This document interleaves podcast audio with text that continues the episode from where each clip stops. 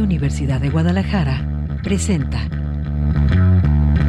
Cosa Pública 2.0. Rubén Martín y Jesús Estrada con los asuntos sociales y políticos más importantes del día. Cosa Pública 2.0. Comenzamos.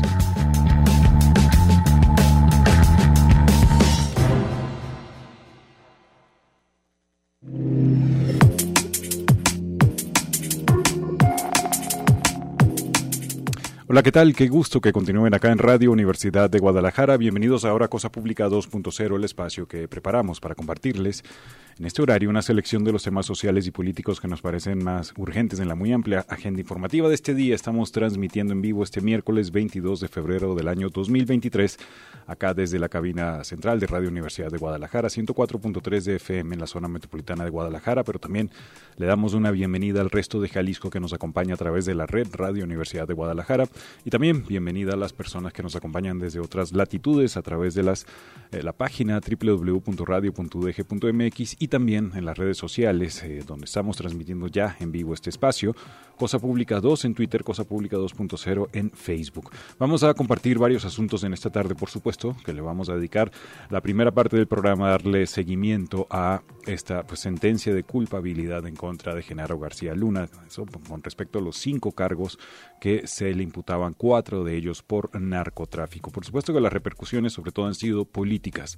Declaraciones del presidente Andrés Manuel López Obrador, pues exigiendo que hay que investigar cuál fue, eh, qué sabían pues los expresidentes Felipe Calderón y también Vicente Fox con respecto al papel, la corrupción y la participación de García Luna en estos esquemas de narcotráfico. Hay respuesta, por lo menos de Felipe Calderón, que él eh, a través de un comunicado pues defiende lo que llama su estrategia de seguridad, es decir, la guerra que declaró en el año 2006 al narcotráfico, dice que él jamás pactó con criminales y pues se desentiende de todo lo que surgió en el marco del juicio a García Luna allá en Brooklyn, Nueva York, eh, durante este juicio. Pero más allá, digamos, de todas las disputas y reacciones entre partidos y políticos, hay una cuestión que es importantísima todavía aclarar, que es el camino que sigue, me parece a mí, que es todas las violaciones a los derechos humanos, todas las miles y miles de víctimas de esa supuesta estrategia de seguridad o guerra contra el narcotráfico que eh, pues tenía como protagonista Genaro García Luna y que dejó un baño de sangre en el país que todavía se siente y todavía tenemos estos estragos de violencia organizada en el marco de altísimos niveles de homicidios, por supuesto, de desapariciones. También vamos a hablar sobre la crisis en torno a, desaparecidos acá en Jalisco y esto a partir de una declaración, me parece, polémica y grave de parte del gobernador Enrique Alfaro, que emitió el día de ayer en una rueda de prensa pues que él dice que a los familiares de las personas desaparecidas, pues que prácticamente no es el sitio adecuado para ir a protestar allá en Casa Jalisco. Hay que recordar que en los últimos, el último año prácticamente ha aumentado la cantidad de protestas de familiares de víctimas ahí frente a Casa Jalisco exigiendo que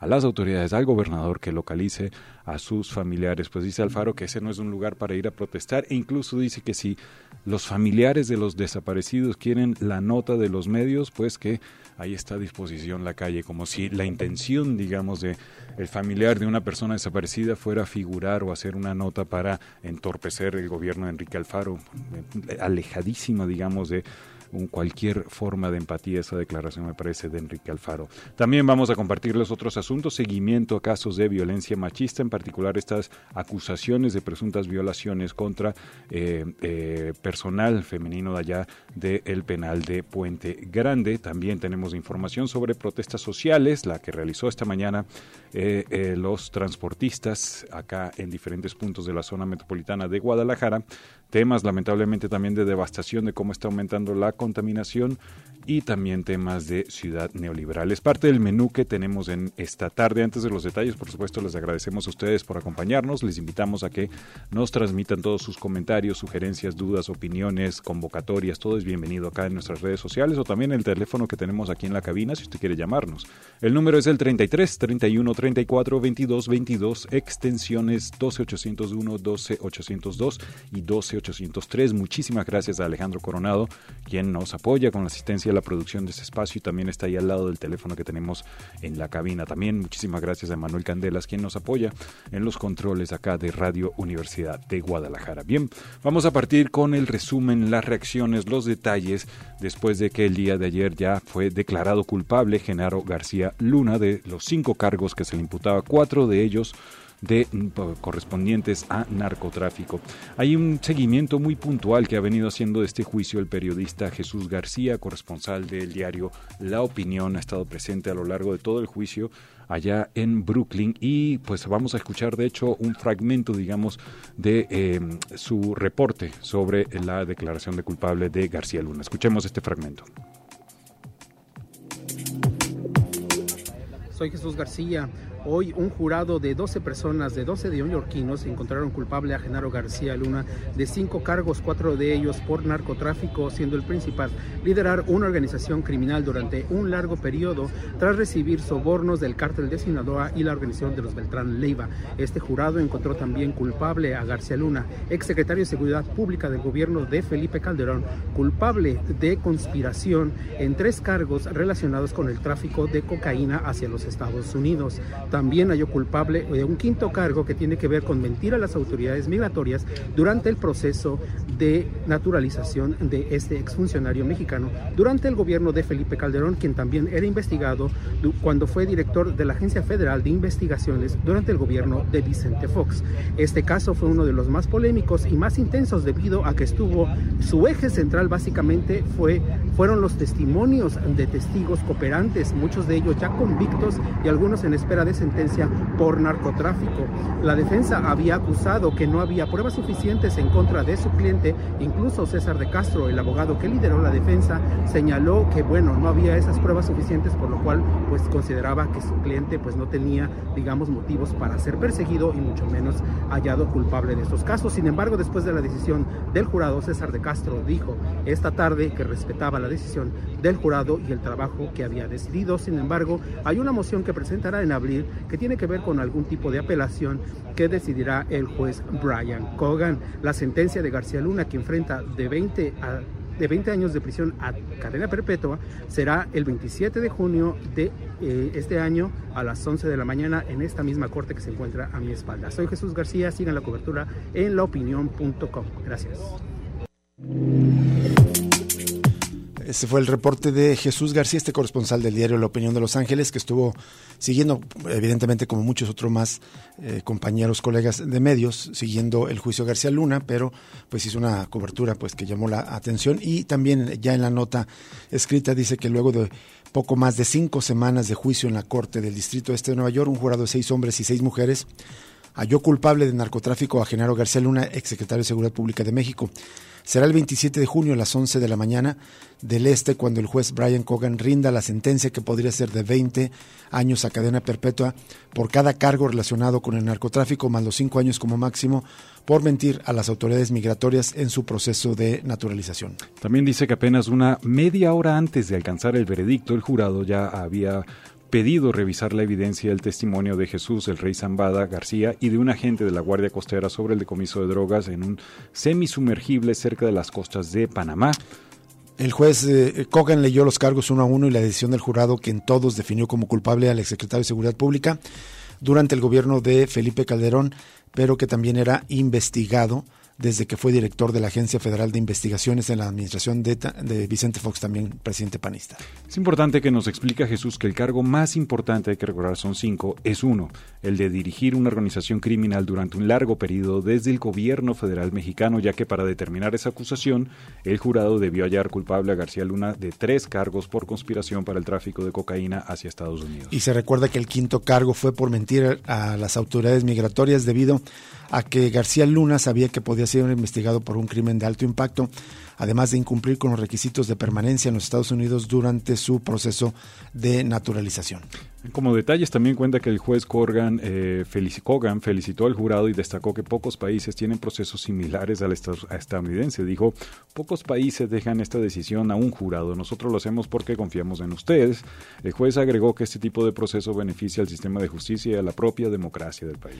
Este caso tuvo como eje la evidencia proporcionada por los testigos cooperantes, además de agentes de la DEA, el FBI y la Guardia Costera, así como ex policías federales mexicanos, quienes dieron distintos detalles de la relación de García Luna con grupos criminales como el cártel de Sinaloa y la organización de los Beltrán Leiva.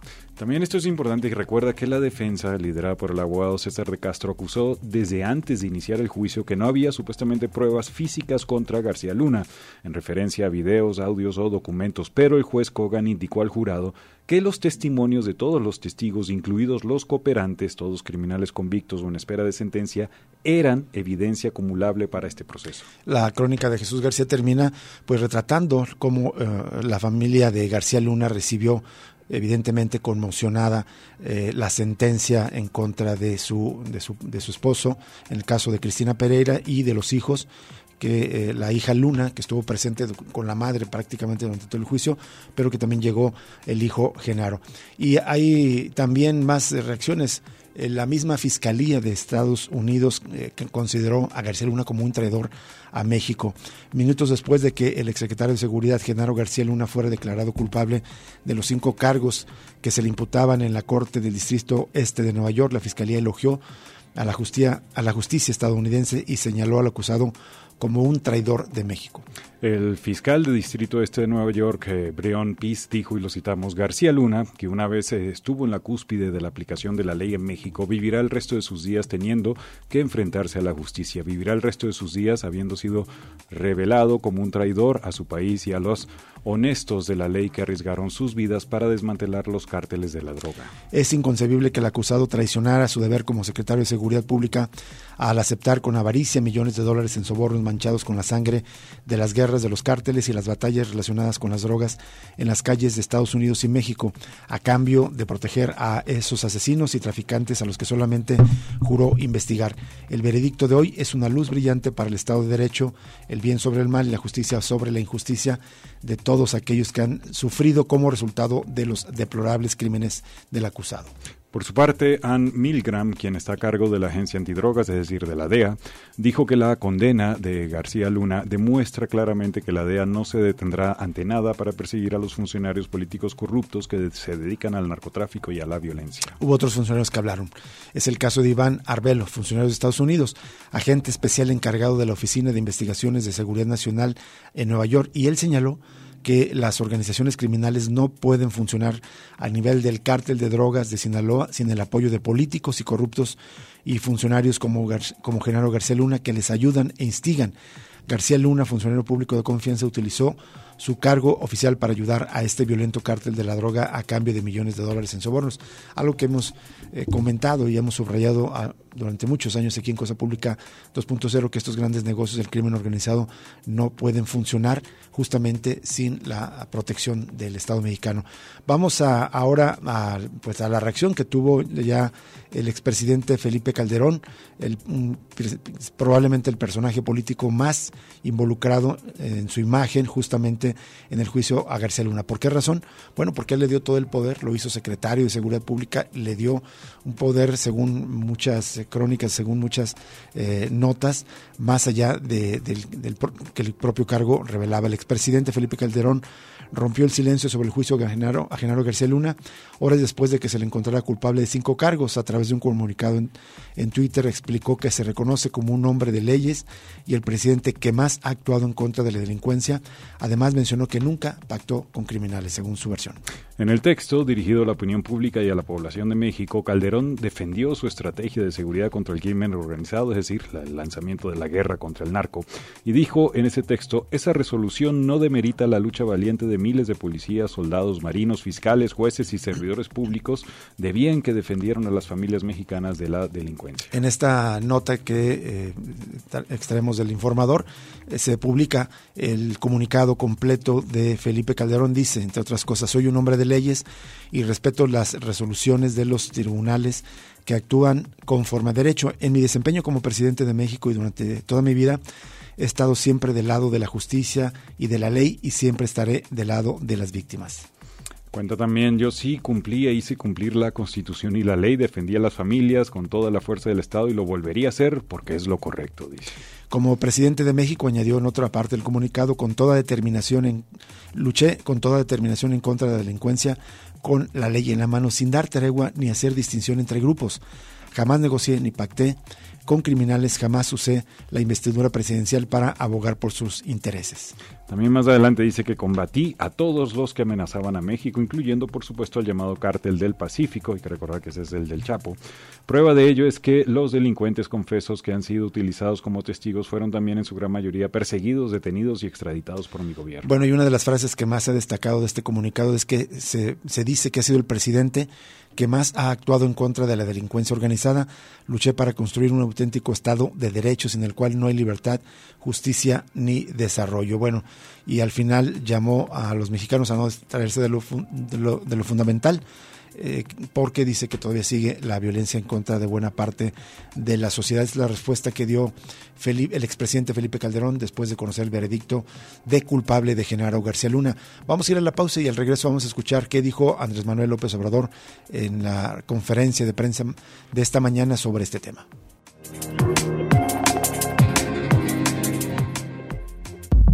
Cosa Pública 2.0 se enriquece con tu opinión.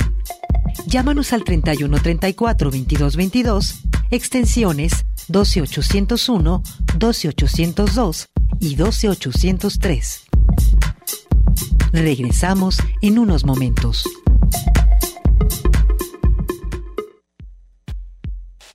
Cosa Pública 2.0. Regresamos.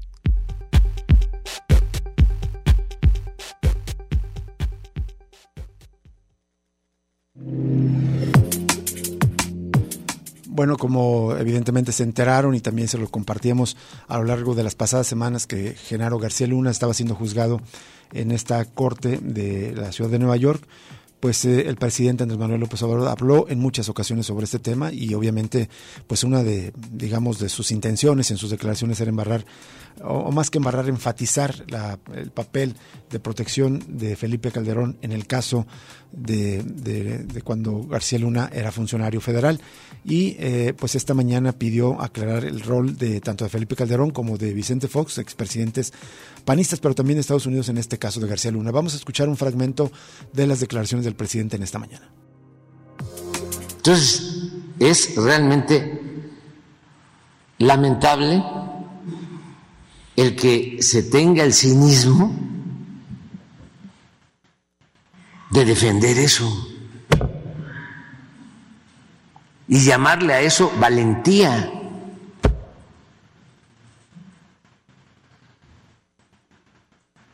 Bueno, pero eso, como dije, ya lo sabemos y no solo es privativo de Calderón. Así piensan los conservadores, los que van a estar aquí el domingo. Los que, sí, los que sostuvieron el que haya sido como haya sido. O sea, esa es una. Pero aquí el fondo del asunto, que es lo que se omite, es cuál es la explicación que le vas a dar al pueblo de México sobre el por qué nombraste a García Luna. Y si sabías o no sabías. Y sobre eso es que queremos información.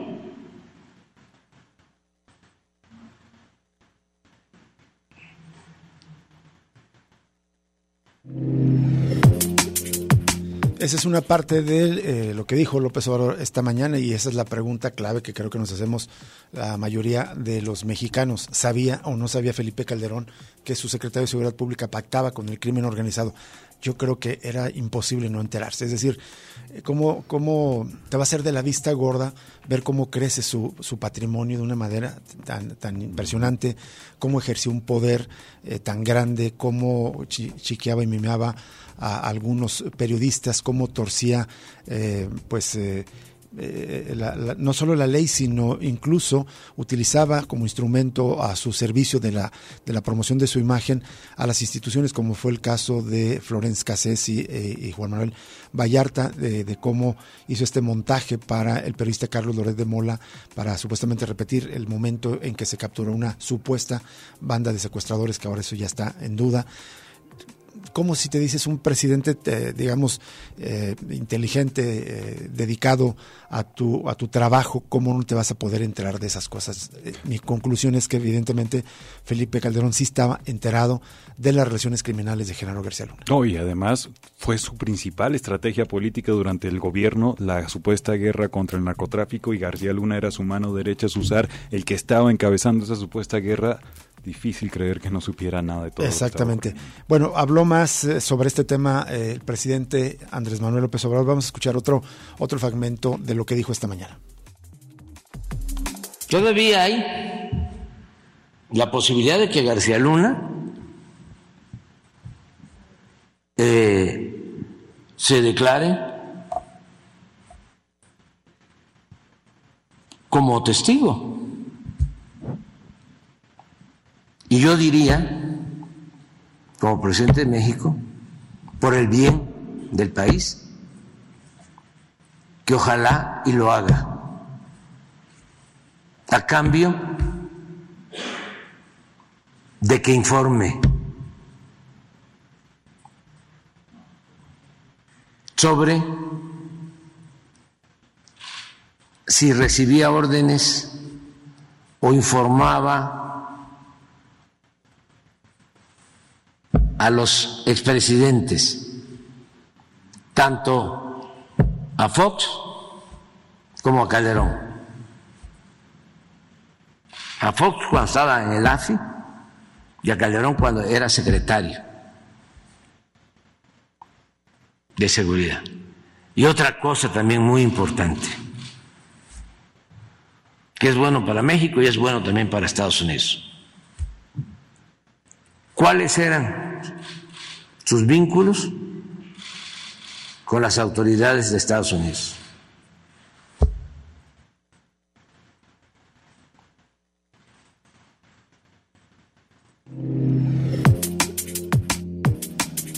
Bueno, ahí está este planteamiento de López Obrador y es cierto, existe esa posibilidad de que finalmente Genaro García Luna, en lugar de apelar la sentencia como anunció su abogado César de Castro, y tratar de, pues, de revisar la, la sentencia que ya se le dictó, finalmente se declare culpable, se declare testigo protegido y decida colaborar con la justicia de Estados Unidos y, por lo tanto pues este pudiera abundar información que se incriminara directamente a los expresidentes Vicente Fox, con el que trabajó primero, y luego Felipe Calderón, es lo que plantea el presidente Andrés Manuel López Obrador.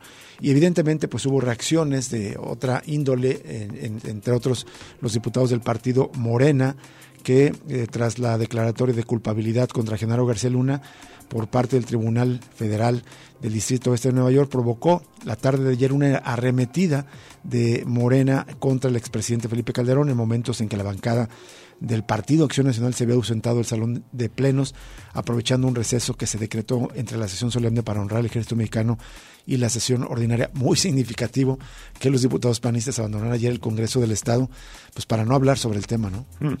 Ahí en el pleno un grupo de diputados morenistas se plantó en, en las cámaras y gritó, sigue Calderón, mientras el diputado Alejandro Robles gritaba, Borolas si sabía, es decir, Calderón, Borolas si sabía, y a petición expresa, pues el pleno guardó un minuto de silencio por las víctimas de la guerra emprendida por García Luna y Calderón. Eh, por su parte, el coordinador de Movimiento Ciudadano, los diputados de Movimiento Ciudadano, Jorge Álvarez Maínez, consideró que está bien que los de Morena exijan cuentas a Calderón, pero consideró un problema que tengamos que esperar a que actúe la justicia en Estados Unidos porque la justicia en México permite la impunidad, alienta la impunidad y es sumisa frente a los casos graves de corrupción, delincuencia y de enriquecimiento. También hay reacciones de parte de Alejandro Encinas, el subsecretario de Gobernación para Derechos Humanos, a través de sus redes sociales, pues dijo que el ex secretario de Seguridad García Luna es declarado culpable por cinco delitos en Estados Unidos, un ejercicio de verdad que demuestra los vínculos de un funcionario del más alto nivel con el crimen organizado en un contexto de violaciones generalizadas a los derechos humanos. Y bueno, el mismo día, ayer mismo que fue declarado culpable General García Luna, su esposa, Cristina Pereira Galvez logró que un tribunal federal le desbloqueara cuatro cuentas bancarias luego de más de tres años de tenerlas inmovilizadas por la Unidad de Inteligencia Financiera aquí en México. Que por cierto, se recuerda que la semana pasada ella subió al estrado ahí en el juicio contra García Luna para testificar, obviamente, en defensa de su esposo. Allí afirmó que las distintas viviendas y negocios que fueron adquiriendo y en ocasiones vendiendo después se compraron gracias a la obtención de préstamos e hipotecas. Eh, ayer martes, por unanimidad, se recuerda que el tribunal pues declaró culpable a García Luna, pero perdón, también que le concedieron el amparo a la esposa del exfuncionario contra su inclusión en la llamada lista de personas bloqueadas que estaba vigente desde el año 2019. Bueno, y eh, ya en más reacciones, en, por ejemplo en redes sociales, uno de los más criticados fue eh, Vicente Fox, expresidente de México, pero él también reaccionó al verdicto del jurado de la Corte de Brooklyn y a través de su cuenta en Twitter decidió no hablar de su relación con el ex jefe, ex jefe policíaco y dijo que el próximo sentenciado debería ser el presidente López Obrador, no él, no Calderón. Dice, sigue Calderón, dice Morena tras el fallo contra García Luna pero lo que dijo eh, Vicente Fox, el que sigue es López primero fuera de Palacio y luego dentro de la cárcel en esta controversia permanente que tiene el expresidente Vicente Fox. Bueno, pero en otras notas eh, sobre este mismo asunto, en el diario La Jornada se publica que durante su ejercicio como titular de la Secretaría de Seguridad Pública y de la extinta Agencia Federal de Investigación, General García Luna, fue acusado por el incremento de diversas violaciones a derechos humanos, tortura, desapariciones forzadas, fabricación de culpables, abuso de figuras como el arraigo, detenciones arbitrarias, entre otros delitos. A la fecha, víctimas de agentes a su cargo siguen clamando justicia y llevando sus casos ante organismos internacionales. La nota recuerdan que en el año 2012 el entonces presidente de la Comisión Nacional de Derechos Humanos, Raúl Plasencia, dijo en el Senado que entre 2005 y 2012, los gobiernos de Felipe Calderón, se recibieron 34.385 quejas contra servidores públicos en las áreas de seguridad federal, un incremento de 84%, eso comparado con los últimos tres años, concentrando principalmente los rublos ya mencionados como cateos ilegales y ejecuciones extrajudiciales. Bueno, por su parte el reporte Índigo tiene, hace un recuento muy detallado, con un enfoque muy semejante, y señala que el fallo de culpabilidad en el juicio de Genaro García Luna eh, comprueba que desde, la, desde que la iniciaron la guerra en contra de los grupos del crimen organizado estaba perdida. Las consecuencias de sus decisiones políticas se reflejaron en una galería de horrores que sigue presente casi dos décadas después. Vamos a, eh, ya, como es más extensa, hasta la compartimos en nuestras redes sociales. Por lo pronto, hacemos una pausa y regresamos con otros temas en cosapublicados.0.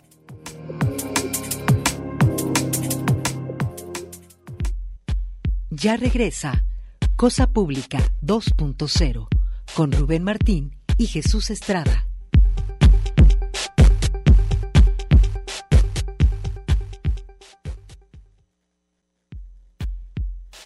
Cosa Pública 2.0.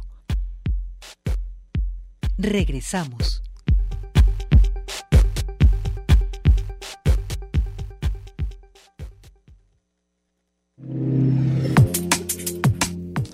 Bueno, polémico como es siempre, el gobernador Enrique Alfaro suma un eh, caso más a esta larga, larga lista de sus declaraciones polémicas y resulta, eh, según dijo ayer en una rueda de prensa en, Casa Jalisco, que esa oficina, que ese recinto oficial, que no es de su propiedad, que pagamos eh, es, propiedad pública y pagamos su mantenimiento todos los calicienses, que es donde radica, pero también despacha, también es, es, un, es una zona de, finalmente es una oficina pública, y dice que ese no es el sitio adecuado para las manifestaciones, especialmente se refiere a los de, a los, de los desaparecidos, lo cual es de una insensibilidad, me parece tremenda, no imagino cómo caen estas declaraciones en familiares, en padres, en madres que están buscando a sus hijos. Pero vamos a escuchar directamente las declaraciones de Enrique Alfaro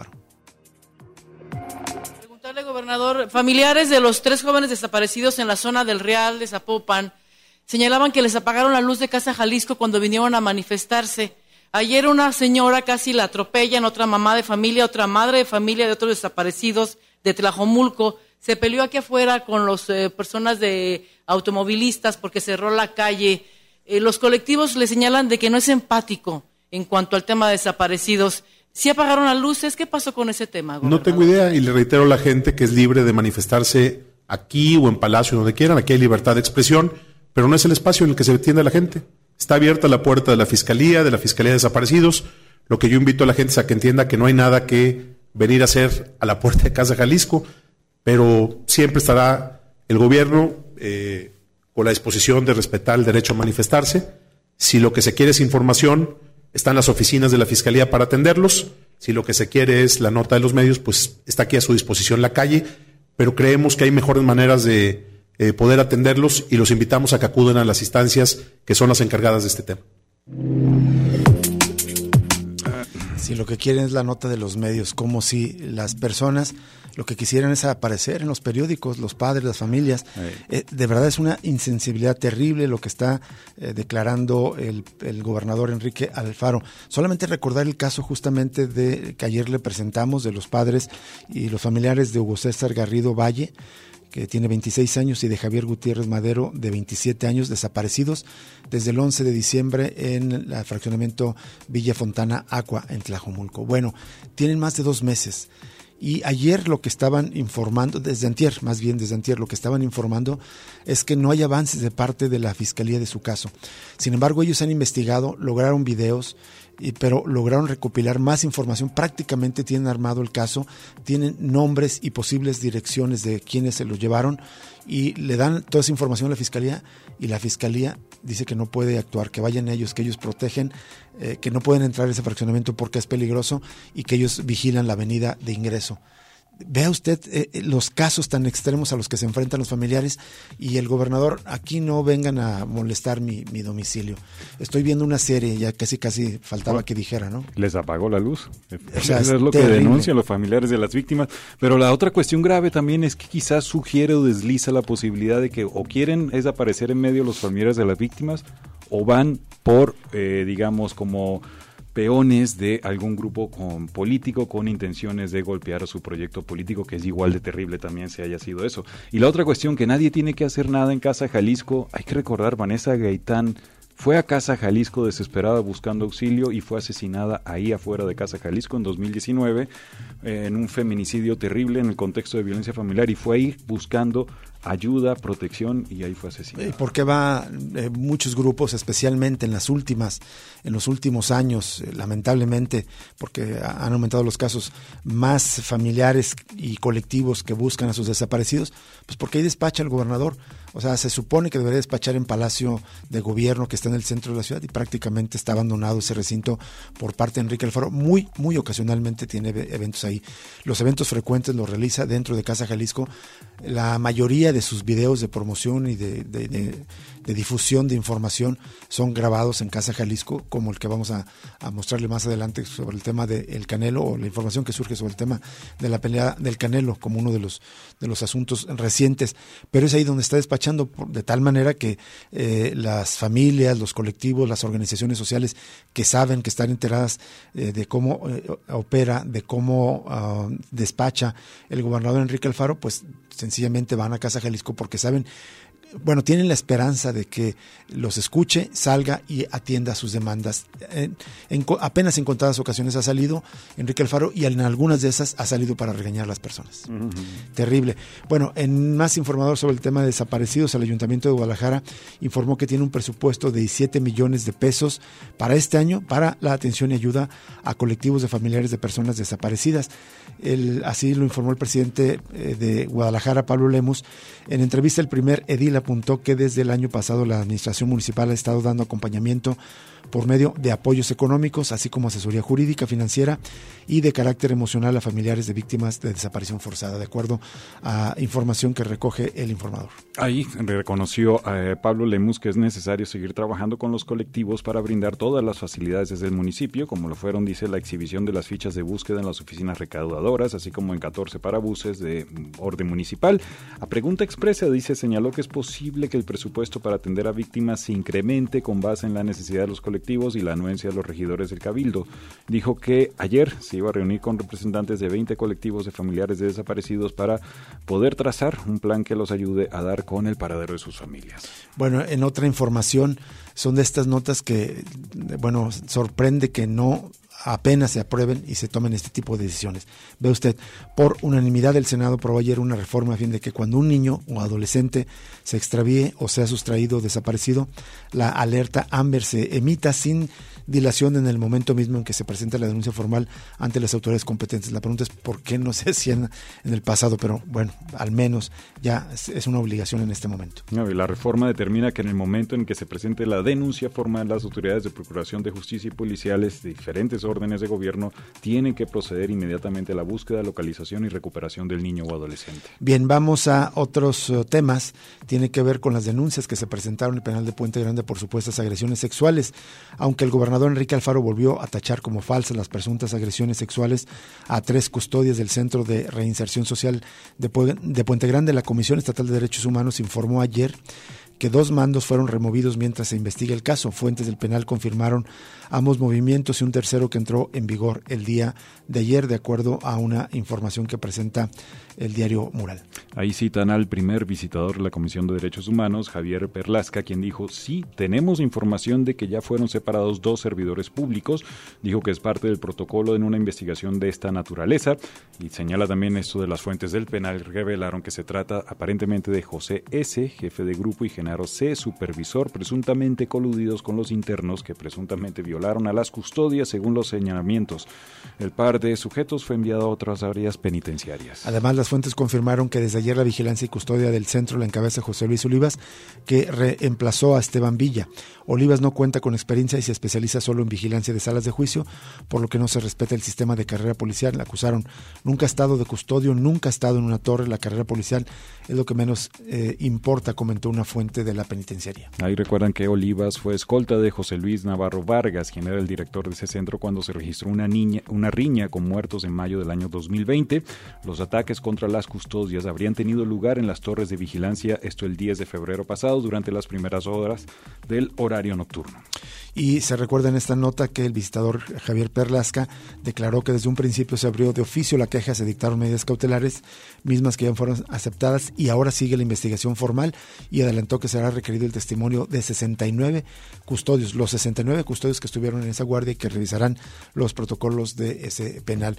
Pero eh, si el propio Centro de Reinserción Social acepta las medidas cautelares, me parece que hay materia para eh, investigar este caso. Ahora, al final, dice Mural, cuestionó al área de comunicación social del gobernador Enrique Alfaro sobre la remoción de trabajadores del penal y el área respondió que se hizo en cumplimiento de la medida dictada por la Comisión de Derechos Humanos y que no hay culpables hasta que concluya la investigación.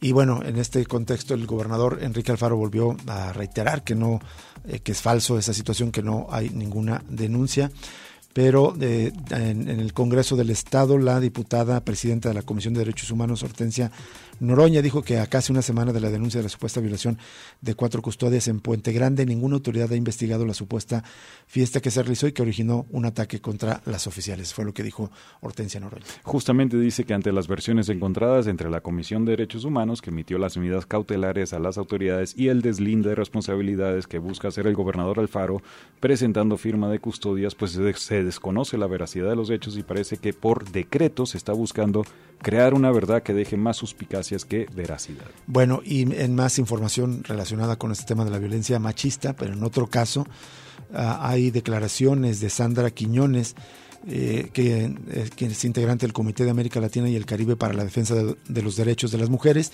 y ella consideró eh, desafortunadas eh, el, la necesidad de Paola Lazo, secretaria de, de, Igualdad Sustantiva entre Hombres y Mujeres, de salir a corregir la perspectiva del gobernador Enrique Alfaro sobre la responsabilidad de las autoridades en materia de violencia de género. También Quiñones insistió en que ante la violencia de género, el gobierno del Estado está obligado a generar políticas públicas y destinar recursos públicos para prevenirla desde la educación y la cultura y generar atención a las víctimas. Pero una complicación es que al atender el gobierno sus obligaciones implica que tengan que reconocer que vivimos en un estado machista. Bueno, y en más información, uh, hay datos alentadores sobre la salud de Sandra, Sandra Paola, esta mujer que sobrevivió la agresión de su expareja sentimental el pasado 4 de febrero en un coto en Santana, Tepetitlán. Ya despertó del coma inducido en el que se encontraba. El pronóstico es que habrá mejorías paulatinas. Ya logró articular palabras y lentamente recupera la fuerza de piernas y brazos. Se espera que pronto pueda consumir alimentos sólidos, lo que favorecerá su rehabilitación y pueda ser trasladada a terapia intermedia. Son declaraciones eh, que recogen los compañeros de Notistema. Ahí también señala que familiares y amigos de Sandra realizan visitas que han sido favorables para mejorar su estado emocional y el proceso dicen que va a ser largo porque hay, hay esmero de la paciente y la familia inició una campaña de donación a través de redes para solventar los gastos médicos generados por los tratamientos. Y en más información sobre eh, casos de agresiones y violencia sexual, nuestra compañera Elizabeth eh, Ortiz, aquí en UDGTV Canal 44, nos comparte información que eh, difundió el secretario de Educación Juan Carlos Flores Miramontes, quien dijo que el personal de, la, de esta secretaría identificó una posible víctima de acoso en la secundaria 71 en Zapopan. El presunto agresor es una persona con responsabilidades tanto en el área administrativa como docente. Que por cierto cita ahí al secretario de Educación y dice que fue por redes, nos dimos cuenta de un posible abuso, se nos pedía dar resultados pero no identificamos una denuncia, es por lo cual le pedimos a nuestro departamento que fuera a la secundaria y en la secundaria se notaron posibles agresiones después de que las psicólogas entrevistaron a parte de la población. Vamos a ir a una pausa y vamos a revisar uh, con toda la información sobre la manifestación que realizaron esta mañana transportistas y que pues trastornó de buena, buena parte de las eh, principales avenidas, especialmente los ingresos carreteros a la ciudad de Guadalajara. Con esta información regresamos para cerrar Cosa Pública 2.0 de esta tarde.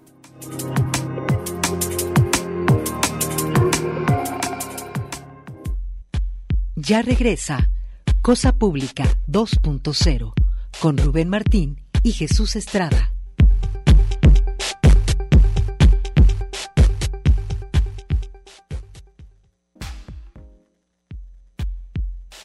Cosa Pública 2.0.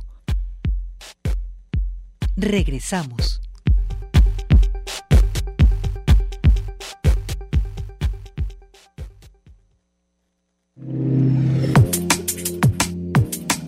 Esta mañana, desde muy temprano, desde las 6 de la mañana, cuatro ingresos carreteros a la ciudad de Guadalajara fueron eh, pues eh, bloqueados o al menos eh, taponados por transportistas que forman parte de la Confederación Nacional justamente Transportistas Mexicanos, la CONATRAM. Unidades de carga, autobuses de turismo y grúas se concentraron en los ingresos carreteros de la autopista Guadalajara-Zapotlanejo, en prolongación López Mateos, en el ingreso de la carretera Nogales por la avenida Vallarta y en la carretera Guadalajara-Saltillo. Es primero un resumen de nuestro compañero Ignacio Pérez Vega. Eh, hubo un despliegue muy importante de nuestros compañeros de, de UDGTV Canal 44 para hacer esa cobertura, entre otros Pablo Toledo, quien estuvo después en la Secretaría de Infraestructura y Comunicaciones de, del Gobierno Federal, el que están ahí en, en la Avenida Lázaro Cárdenas, muy cerca de, de, la Cámara de Comercio. Y ahí eh, entrevistó a Manuel Sánchez, vicepresidente de la CONATRAM, sobre las negociaciones que tuvieron con la delegación federal. Vamos a escuchar esta pieza. Después sí, ya lo decías tú, desde hoy, prácticamente desde las 6 de la mañana, esta eh, movilización eh, que se realizó por parte eh, pues de, choferes de transporte, de grúas, de pipas, que salieron desde diferentes puntos de la ciudad, pues para exigir a las autoridades pues el cumplimiento de los deberes, de los derechos que tienen con ellos y pues también la publicación pues de este eh, contrato ya de grúas. Vamos a platicar con el señor Manuel Sánchez. Eh, él es el delegado vicepresidente, de Conatram para que nos platique. Entregaron ya el pliego petitorio, se les eh, recibió. ¿Qué les dijeron? ¿Cuáles son las exigencias que ustedes están realizando? Bien, primeramente gracias por apoyarnos y por estar aquí. El documento que le hicimos entrega al ingeniero Ernesto Rubio, que es el eh, director general del centro de aquí de la Secretaría de Infraestructura, Comunicaciones y Transportes, pues es para eh, comunicarle sobre la petición y la solicitud que estamos haciendo a nivel nacional, porque debo decirles que esta movilización eh, se dio a nivel nacional.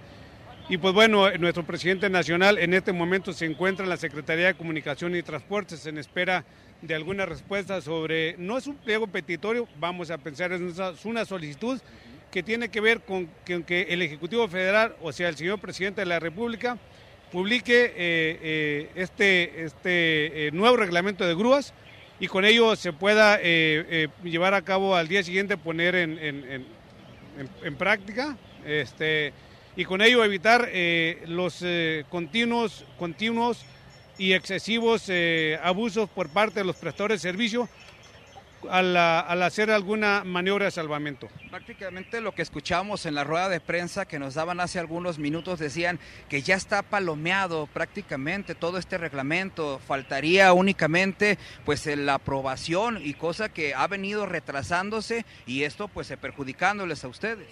Sí, no, ya está su aprobación por las diferentes dependencias, la COFEMER y otras, el, Congreso mismo.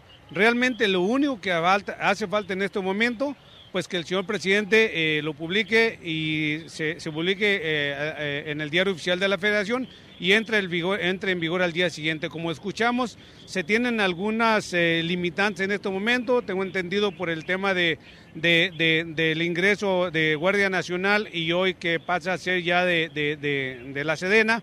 Creo que por ahí está el trámite, pero esperamos que a la brevedad, y yo creo que esta misma semana, deberá estar ya eh, eh, este, publicado y esperando que entre en vigor para de esta manera poder tener nosotros la confianza que cuando suframos la desgracia de algún accidente, algún siniestro o alguna compostura, nos van a cobrar el precio justo por el servicio que, que nos están prestando. Son ellos también transportistas, son prestadores de servicio a quienes les pedimos la congruencia, la sensatez, pero sobre todo la justicia. Pedimos un trato justo que se cobre lo que tiene que ser y no los precios verdaderamente exageradísimos que en ocasiones los usuarios de los camiones o de los eh, transportes tienen que dejar estos vehículos en apoyo porque no tienen manera de recuperarlos, porque no tienen la capacidad económica para pagar esos montos tan elevados. Hoy les recibieron la solicitud, pero ¿qué certeza tienen realmente ustedes de que ya se haga la publicación para terminar con estos abusos que señalan? Mire, realmente el, haber hecho eh, la entrega en los diferentes centros de toda la República Mexicana, porque esto es a nivel nacional, meramente es, yo diría, casi simbólico digo ese reforzamiento porque realmente el documento se entregó en la Secretaría General de la Secretaría de Comunicaciones y Transportes y en Guardia Nacional, donde tuvo que hacer todo lo que nosotros venimos a hacer, las manifestaciones en los diferentes estados, porque en todos los estados tenemos esta participación, pues es únicamente para fortalecer y presionar más para que esta eh, publicación se dé lo más pronto posible a la brevedad y con eso resolver uno de los, tantos, de los problemas que tantos tenemos. No es el único, pero en esta ocasión estamos trabajando para ello. Señora, agradecerle muchísimo por su tiempo, que estén muy bien y mucha suerte. de que, pues es parte de lo que se vivió hoy por la mañana, Celia Josefina. Eh, fueron alrededor de 150 camiones, al menos aquí. Bueno, es el reporte que nuestro compañero Pablo Toledo transmitió en señal informativa segunda emisión con Josefina Real y Celia Niño hace apenas un poco más de una, de una hora donde da cuenta de estas negociaciones de esos transportistas. Vamos a otros, asuntos, porque el comité universitario, más bien volver sobre un tema que ya habíamos tratado, pero es relevante regresar a él, el comité universitario de análisis en personas desaparecidas eh, volvió a, difundir información, vuelve a presentar un comunicado en el seguimiento que está, ha estado haciendo muy puntual acerca de las cifras sobre personas desaparecidas en el estado de Jalisco. El título del comunicado es más que elocuente, dice las mentiras sobre el número de personas desaparecidas en Jalisco. Un ejemplo de cómo el gobierno de Jalisco está alterando las cifras del CISOBIT para no dar a conocer la gravedad del problema de la desaparición en Jalisco. Entre los meses de febrero, marzo, abril, mayo, junio y julio del año pasado se agregaron 2.283 personas desaparecidas pendientes de localizar a la cifra acumulada, o sea, un promedio mensual de 380.5. Sin embargo, eh, en, los meses siguientes. En los meses siguientes, agosto, septiembre, octubre, noviembre, diciembre y enero ya de este año, solo se agregaron 455 casos. Esto es un promedio mensual, fíjense cómo baja a 76 apenas. Tan solo en enero de 2023, según lo informado en el reciente corte del 9 de febrero, Hubo 231 denuncias de personas desaparecidas que quedaron pendientes de localizar. Sin embargo, como comentamos en el anterior comunicado, solo se añadieron 52 casos. Es totalmente eh, inadmisible, es, es ilógico que haya un comportamiento estadístico de esta naturaleza. Claramente, como ha señalado este comité, hay una clara manipulación y tergiversación de las cifras de personas desaparecidas que están presentando los familiares. Terrible lo que está ocurriendo. Y nos vamos a despedir presentando la información como si esto no fuera importante y no tuviéramos problemas más importantes, pues el gobierno del estado lo que le importa es organizar eh, espectáculos. Y el gobernador Enrique Alfaro anunció el día de ayer el lunes eh, comentó con, pues muy emocionado él, muy contento de que el Canelo Álvarez, este eh, boxeador profesional que tiene varios títulos en boxeo, en boxeo profesional mundial, va a regresar a pelear a Jalisco, me parece que después de 11 años de, no hacerlo. Aquí en Guadalajara y lo presenta como un, como un logro muy importante. Y tras la polémica, el martes se dedicó a explicar que el gobierno del estado no va a organizar la, la pelea ni a patrocinarla, según él. Pero dijo ayer, no, lo que vamos a hacer, vamos a comprar 10 mil boletos, como si eso no fuera a ser un gasto. Exacto, y dice, va a ser gratis. Sí, gratis, por lo va a regalar, pero eso va a ser un gasto por lo menos 10 mil boletos, dijo también, por cierto. Eh, están por eh, definir la cantidad. Me puse a revisar cuánto costaron los boletos eh, de la pasada pelea que tuvo el Canelo Álvarez en Las Vegas, en, en la Arena T-Mobile, me parece que se llamaba, contra un boxeador ruso. El boleto más barato costaba más de 12 mil pesos y el boleto más caro costó más de 140 mil pesos. Claro, es Las Vegas, es en dólares. Pero ¿cuánto te imaginas, Jesús, que vaya a costar el boleto pues más barato aquí? No creo que cueste más, menos de 5 mil, 6 mil pesos.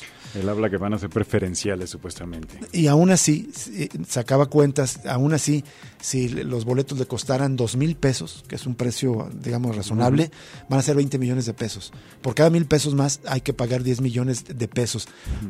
y, además de esto, no sé si a ti te ha parecido, pero a mí me, ya me aparece la publicidad del gobernador como tal en Facebook, justamente el mensaje que él da junto con el Canelo de que, de que este regresa a pelear aquí y lo presenta como parte de los espectáculos o de la, de la conmemoración de la fundación del Estado de Jalisco, que se cumplen 200 años este año y que ahora es como la prioridad narrativa, la prioridad, digamos, eh, el énfasis que está haciendo el gobierno de Enrique Alfaro de, de la conmemoración. Pero, pues por lo menos ya le metiste dinero a Facebook. O sea, eso está costando. también. La otra pregunta es, ¿el Canelo decide participar en estos mensajes junto con el gobernador, que al gobernador le convienen de manera gratuita o está cobrando como publicidad? Es otra pregunta. Otra cuestión son los tiempos, Rubén. Mayo es la pelea. En junio es la celebración central de todo esto del Bicentenario y se supone que hacia ese tiempo ya había dicho el gobernador que va a tomar la decisión de cuál será su futuro político, si se lanza o no a la candidatura en 2024. No solamente es una pelea, no solamente es un asunto de espectáculo, es un asunto de propaganda y de política también. La pelea del Canelo, de la que se quiere pues colgar el gobernador Enrique Alfaro a ver si le, le jala en popularidad y a ver si le ayuda a colocarse como aspirante presidencial, que me parece que es la gran intención de todo esto. Nos vamos, muchísimas gracias por acompañarnos en esta emisión de Cosa Pública 2.0. Lo invitamos a permanecer en sintonía de Radio Universidad de Guadalajara. Sigue temporada de libros, invitado a quedarse en este estupendo programa y después en la programación habitual. Nosotros mañana lo invitamos a que nos acompañe en otra cosa pública 2.0, el análisis crítico de la realidad de cada día. Hasta mañana, gracias. Hasta luego.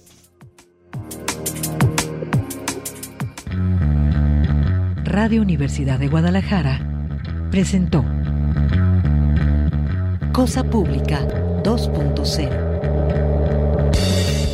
Rubén Martín y Jesús Estrada con el análisis crítico de la actualidad. Cosa Pública 2.0. Gracias por escucharnos.